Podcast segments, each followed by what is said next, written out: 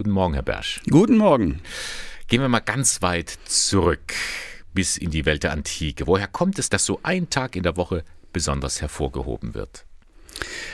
Nun muss man natürlich im Blick auf den Sonntag sagen, dass der im Prinzip im Wesentlichen eine christliche Erfindung ist. Insofern christliche Erfindung, als die Christen diesen ersten Tag der Woche als den Tag äh, verstanden haben, an dem sie sich in besonderer Weise zu ihren gottesdienstlichen Versammlungen getroffen haben. Und der Grund dafür ist die Tatsache, dass äh, nach den biblischen Zeugnissen Jesus am ersten Tag der Woche auferstanden ist von den Toten und seitdem dieses österliche Grunddatum eben eine wesentliche Rolle für die Versammlung der Christen spielt. Nun gibt es aber schon im Alten Testament das dritte Gebot, Gedenke des Sabbats, halte ihn heilig. Also man soll einen Tag in der Woche feierlich festhalten. Richtig.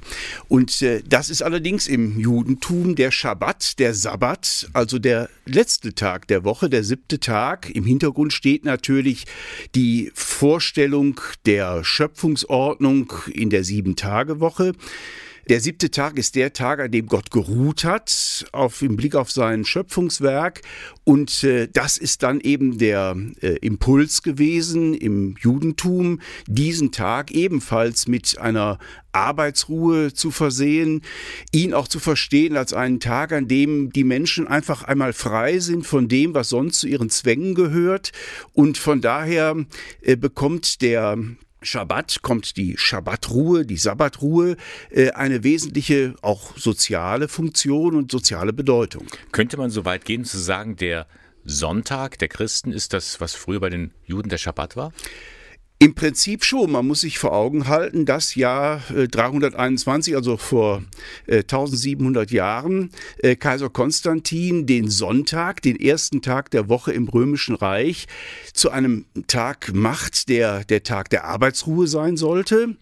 Damit wird sozusagen ähm, unter der Hand die Schabbatruhe von den Christen äh, auf den Sonntag übertragen, sodass also jetzt für den Sonntag gilt nicht nur Arbeitsruhe, sondern eben auch natürlich die Teilnahme an der Eucharistie, an den gottesdienstlichen Versammlungen. Woher kommt der Name Sonntag eigentlich, den wir im Deutschen jetzt so verwenden?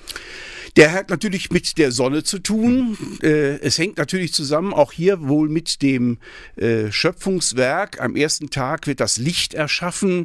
Das ist natürlich für uns auf äh, der Erde die zentrale Lichtquelle, die Sonne, die dem Tag dann eben den Namen gegeben hat. Interessant ist, dass in anderen Sprachen, vor allem den romanischen Sprachen, ein ganz anderer Duktus vorherrscht. Da spielt der lateinische Begriff Dominus, der der Herr eine wichtige Rolle. Von daher, etwa im Französischen spricht man am Sonntag von Dimanche mhm. oder äh, von spanischen Domingo. Also hier klingt noch dieser Gedanke an, dass der Herr, der Herr Jesus Christus ist hier gemeint, diesen Tag bestimmt oder diesem Tag seine Bestimmung gibt. Mhm. Das heißt, dann haben die Christen sozusagen festgelegt äh, im Mittelalter, das ist der Tag des Herrn, der Sonntag. Und sie haben damit aber auch einige Gebote und auch Verbote festgehalten.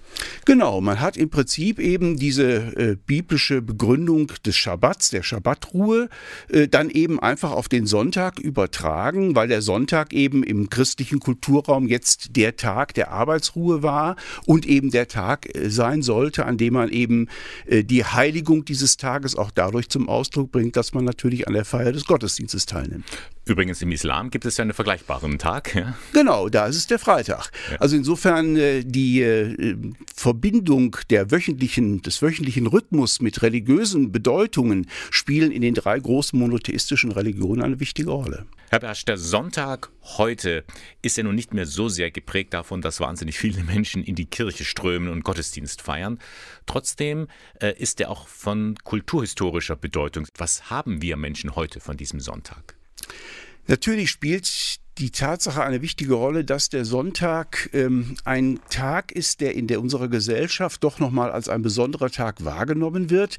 Natürlich aufgrund der Tatsache, dass äh, Schulen und Behörden geschlossen sind, dass ähm, der Handel, das Wirtschaftsleben doch in eine etwas andere Bahn gelenkt werden. Also von daher kann man sagen, dass äh, der Sonntag für unsere Gesellschaft eine Möglichkeit schafft, dass wir ganz bewusst auch einen Tag in der Woche aus den Zwängen aussteigen, aus den ökonomischen Zwängen aussteigen. Wir sind eben nicht nur für Arbeit und für den Broterwerb da, sondern wir haben eben auch, und das macht der Sonntag eben deutlich, auch gesamtgesellschaftlich deutlich, wir haben eben auch eine Zeit, die frei für uns ist, wo wir äh, nicht für Zwecke gebunden werden, sondern wo wir zweckfrei auch leben können. Also insofern ist das sicherlich eben auch eine kulturelle Errungenschaft, die mit dem christlichen Sonntag zutiefst verbunden ist. Mhm. Lassen Sie uns noch auf einen Gedanken zu sprechen kommen, der gerade im Lockdown wieder Aufmerksamkeit gefunden hat. Die Deutsche Bischofskonferenz hat verabschiedet und deutlich festgehalten, dass in Zeichen dieses Lockdowns während der Pandemie die Christen, die Katholiken von der Sonntagspflicht entbunden sind. Viele werden gedacht haben, aha, sowas gibt es immer noch, die Sonntagspflicht? Mit der Sonntagspflicht, der Begriff Pflicht ist natürlich ein problematischer Begriff. Ja. Ähm, damit ist eigentlich etwas ganz anderes gemeint. Gemeint ist damit eigentlich, dass es sozusagen einen inneren Drang in uns Christen geben sollte, müsste, einmal in der Woche eben in der gemeinschaftlichen Versammlung der Gemeinde eben Gottesdienst zu feiern. Das ist eigentlich mit dem Gedanken der Sonntagspflicht gemeint. Man hat die dann natürlich sehr stark in der Vergangenheit unter, ja, ich sag mal, juristischen Aspekten regelrecht verstanden. Es geht aber eigentlich um dieses innere Müssen. An diesem Tag muss man irgendwo zusammenkommen, weil davon wir Christen leben. Ja, wenn man dann schon von Pflicht spricht für den Christen, könnte man ja auch das ein bisschen umdrehen und sagen, Sonntagspflicht könnte sein, ich ich besuche an diesem Tag Menschen im Seniorenheim oder einen einsamen Nachbarn, dass man das so zu seiner Grundhaltung machen würde. Auch das ist sicherlich ein wesentlicher Aspekt, der damit verbunden ist. Mhm. Äh, zur Sonntagspflicht gehört sicherlich nicht nur die Vorstellung, äh, an der Feier des Gottesdienstes teilzunehmen, sondern eben auch diesen Tag äh, in besonderer Weise zu nutzen für das, was sonst vielleicht nicht so leicht möglich ist. Zeit zu haben für die Familie, für andere, ähm, einen Besuch zu machen, zu dem ich sonst vielleicht nicht so leicht käme. Auch das sind ja durchaus wichtige Aspekte, die eben zur sozialen Dimension Dimension des Sonntags dazugehören. Das geht auch im Lockdown. Man kann ja auch mal zum Telefonhörer greifen, um mit jemandem Kontakt aufzunehmen. Herr Bersch, was könnte man denn tun, um den Sonntag wieder mit Sinn zu erfüllen?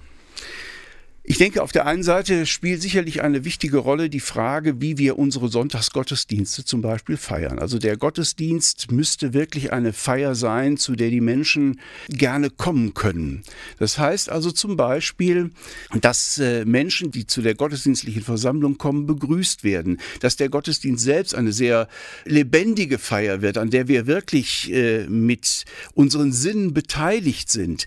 Ich glaube, dass wir ganz viel äh, da in diesem Bereich noch tun könnten, um tatsächlich äh, dem Sonntagsgottesdienst, der Sonntagseucharistie auch nochmal einen ganz äh, eigenen Akzent zu geben äh, und damit eben auch den Sonntag zu qualifizieren. Sagt der Liturgiewissenschaftler Jürgen Bersch von der Katholischen Universität Eichstätt-Ingolstadt.